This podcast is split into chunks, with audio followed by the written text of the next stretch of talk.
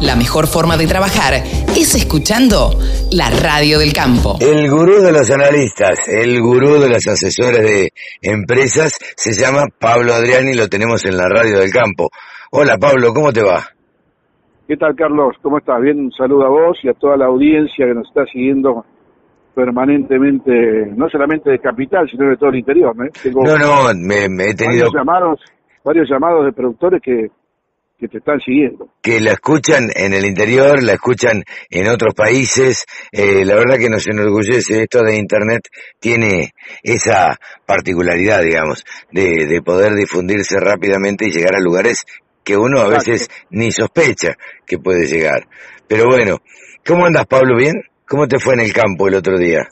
Muy bien, muy bien. Eh, estoy sorprendido con la recuperación de las hojas, que en el mes de diciembre estaban necesitando agua, plantas muy chiquitas y ya están en formando chauchas, no sé cómo se llama eso cuando está la chaucha formada. Sí, sí. R2 o R3 con muy buena sanidad, con muy buena eh, altura, cantidad de chauchas. Yo creo que ahí ahí adhiero a lo que la Bolsa de Comercio, no sé si de Rosario, de Buenos Aires, y creo que lo hablamos con vos también, que yo estaba viendo que la cosecha puede estar arriba de 48, 49 hasta 50. Y la bolsa de comercio de Rosario eh, subió de 46 a 49, o sea que nuestra apreciación de la semana pasada estaba siendo aceptada. Estamos en una cosecha de 50 millones de toneladas. Eh, el tiempo estaba bueno desde el punto de vista que no hay elevadas temperaturas, los días se van acortando, la necesidad de agua es cada vez menor, bueno, y los productores que, que, que han visto cómo en 30 días se revirtió lo que podía llegar a ser un, un desastre, ¿no? Sí, sí, sí, que tenían planeado y hasta este planificado como un desastre, no sé si un desastre, desastre, pero una una mala cosecha, digamos. La verdad es que este no no no pintaba ser nada bueno. Em, anduviste en el campo. Yo eh, la otra vez también anduve en el campo, pero no tuve oportunidad de interactuar con productores. ¿Qué ánimo notas vos en el productor? Muy bueno, la verdad, muy bueno, muy preocupado por la tranquila hacia adentro, eh, siguiendo atentamente los mercados, eh, con una gran predisposición a, a encarar la campaña 21 con, mayor tecnología, con más liquidez. Bueno, hay que olvidarse lo siguiente, hay que tener en cuenta que la soja que vale 330 dólares, el año pasado la vendieron a 230. Sí, claro. El maíz que vale 200 dólares y el año pasado lo vendieron a 150. Entonces, eh, esa mejora en el ingreso eh, mueve mucho la aguja. Pero, hace la diferencia. Lo decimos siempre, Pablo, yo estoy cansado de decirlo, vos me imagino que lo repetirás en cada charla, el productor, donde tiene un mango más, no es que va y se compra un departamento adopta tecnología, compra mejor semilla, o compra una maquinaria, o compra, no sé, un GPS, o un banderillero satelital, o lo que sea, o invierte en maquinaria, o invierte en insumos para la campaña siguiente. Digo, sí, el momento, la moda de, de, la compra de departamentos, que fue bastante interesante hace cuatro, hace cuatro o cinco años, eh, ya deja de ser un negocio porque hay tal recesión en Argentina, y hay, hay tal falta de plata de, la clase media que, ya hoy en día comprar un departamento como inversión, eh, yo creo que te conviene poner esa plata en, alquilar más campo, en meter más tecnología y la vas a recuperar con creces a los seis meses. Totalmente, totalmente. Antes el negocio era invertir en ladrillos, esperar tres, cuatro, cinco, seis años y venderlo y venderlo por ahí hasta el doble. Hoy en día esa ecuación no cierra no no cierra. Así que yo creo que mm, el, los pronósticos de clima son de lluvia, ya hay un otoño llovedor, o sea, eh, se está dando también incluso en Brasil, esta lluvia en pleno febrero que está frenando la cosecha de soja brasilera. Y, en Argentina, como la cosecha viene más tarde, o sea, Brasil empieza a cosechar el 15 de enero más o menos. Claro. Este año se atrasó la, la cosecha, fue para fin de enero, principio de febrero, eh, y Argentina empieza a cosechar en abril las hojas muy tempranas. Claro. Y mayo, con lo cual nosotros tenemos un febrero, marzo por delante, un febrero que está pasando, ya estamos a 18, 20 eh, ya prácticamente entrando en la última semana, Sí, sí, sí. y un marzo donde los días se acortan más y, y que las lluvias que vengan pueden ser favorables para las hojas de segunda y tardías y para los maíces tardíos. O sea Claro. que todo, todo es una bendición el haber tenido estas lluvias y haberse cortado la sequía, y no hay que olvidarse que la sequía eh, recortó 300.000 hectáreas de trigo en Córdoba porque no la pudieron sembrar. Claro. Y acá Sí, tengo sí. la primera perlita del programa. Superficie de trigo, Sí, vein- 21 o 22, ahora que van a sembrar en, en dos o tres meses, va a aumentar en Argentina por lo menos 500.000 hectáreas. Ah, la miércoles. Este es un número muy importante Muy importante. para todas las empresas, para los productores, para los transportistas. Y vamos a una cosecha récord de posiblemente 22 millones de toneladas. Claro, O sea, hay claro. que estar muy atento, y acá viene la segunda advertencia, que estar muy atento y evaluar muy bien el productor que nos está escuchando. El trigo diciembre del 2021, que es cosecha nueva, Sí, vale 200 dólares. sí.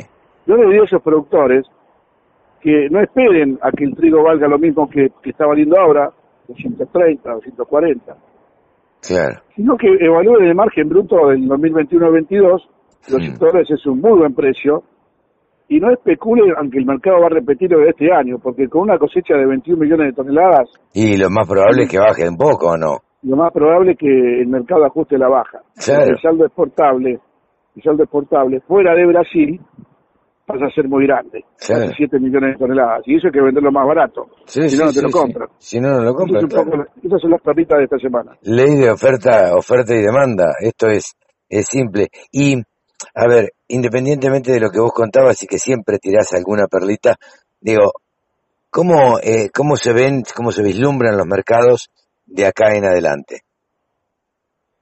Y- y Los mercados están muy raros, están muy raros, porque Pareciera ser, pero ¿por qué? ¿A qué se debe? porque Chicago tiene tiene No, digo, puede ser la pandemia, por ahí, No, no, no, no, no, sé. no, no, no, no, la demanda está muy firme, Ajá, pero acá lo que está pasando es lo siguiente: Eh, China se convirtió eh, en esta en este 2020 en el principal importador de maíz, de granos forrajeros y de otros granos del mundo. Pero Claro. más allá de China, más allá de China, la demanda extra china también está creciendo.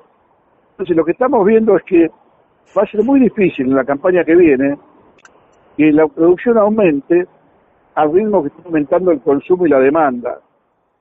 Entonces, eso por un lado, desde el punto de vista macro. Desde el punto de vista de lo que puede ser la micro de Chicago, hay, hay, hay, una, hay, hay un doble mensaje. La, la semana pasada entraron fondos de inversión a comprar 3.800.000 toneladas de maíz y 1.600.000 toneladas de soja. claro. Entonces, que quede claro que los fondos que entraron, entraron comprando soja de 500 dólares. Claro. Entonces, y los fondos fondos que- siempre tienden a ganar, digamos. Claro, porque los, los fondos que anteriormente entraron hace en el mes de agosto, septiembre del 2020, entraron con una soja de 120 dólares más barato. Claro. Pero entrar a comprar a 500 dólares es, muy, es una jugada muy riesgosa.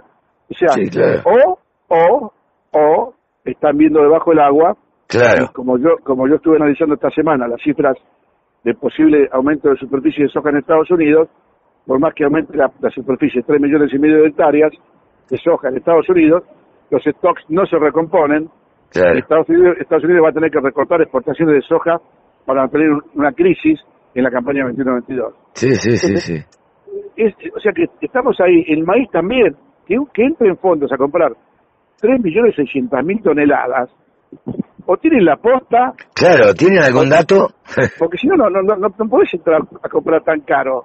claro. Te te estás comprando en el, el momento más riesgoso. Sin embargo, apostaron y están comprando. Entonces ese puede ser el indicador que nos esté diciendo que tanto la soja como el maíz en el mundo y en la Argentina tienen más para subir que para bajar. Sí, sí, sí. Entonces Sí. hay que seguir muy de cerca todo este tema de la, la posición de los fondos, día a día, semana a semana, y, y ver cómo están impactando en Chicago. ¿no? Sin duda. Eh, eh, hay que seguir, hay que estar muy atento. Eh, yo siempre voy a recordar lo que aprendí del gurú Pablo Adriani, los árboles no crecen hasta el cielo, con lo cual hay que estar muy atento y muy pendiente de eso, porque, a ver, el hecho de esperar, como decías vos, eh, el trigo, la campaña nueva, pudiendo vender hoy a, ¿cuánto decíamos? 200, dólares. 200 dólares. Digo, Esa es la patita de la semana, 200 dólares. Tienen el margen bruto los productores a 200 dólares. Claro. Entonces no digo, lo que vale hoy el trigo, 230, 240. claro, Porque por ahí el año no se repite. Es Sí. probable que no se repita. claro, es lo más probable que no se repita. Pero bueno, Pablito, muchísimas gracias como siempre. Has tirado siempre alguna perla, alguna, alguna data eh, importante y este, y bueno, y la semana que viene volveremos a, a charlar.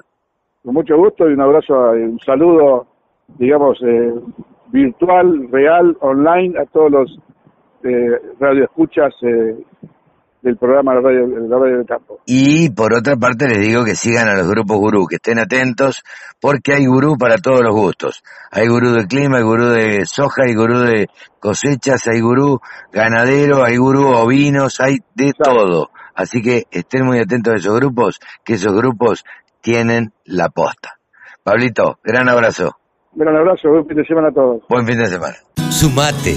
Entre todos hacemos la mejor radio. La radio del campo.